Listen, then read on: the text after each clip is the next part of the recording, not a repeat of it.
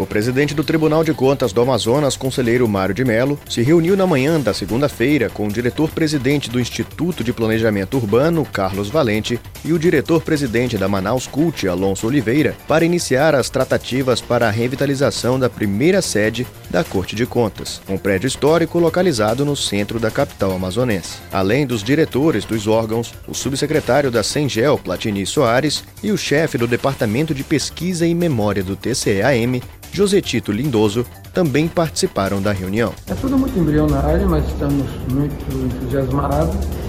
Com certeza o tribunal gostaria muito de fazer a gestão, especificamente dessa prédio nosso que é emblemático.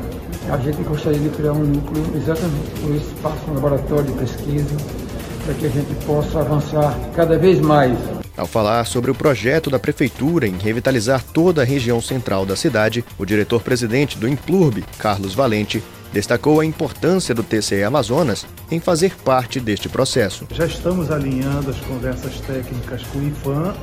Deveremos, na próxima semana, acionarmos os proprietários da área para a gente avançar na conversa e termos esse resgate importante para a história da cidade de Manaus e para a história do, dos tribunais de contas de todo o Brasil.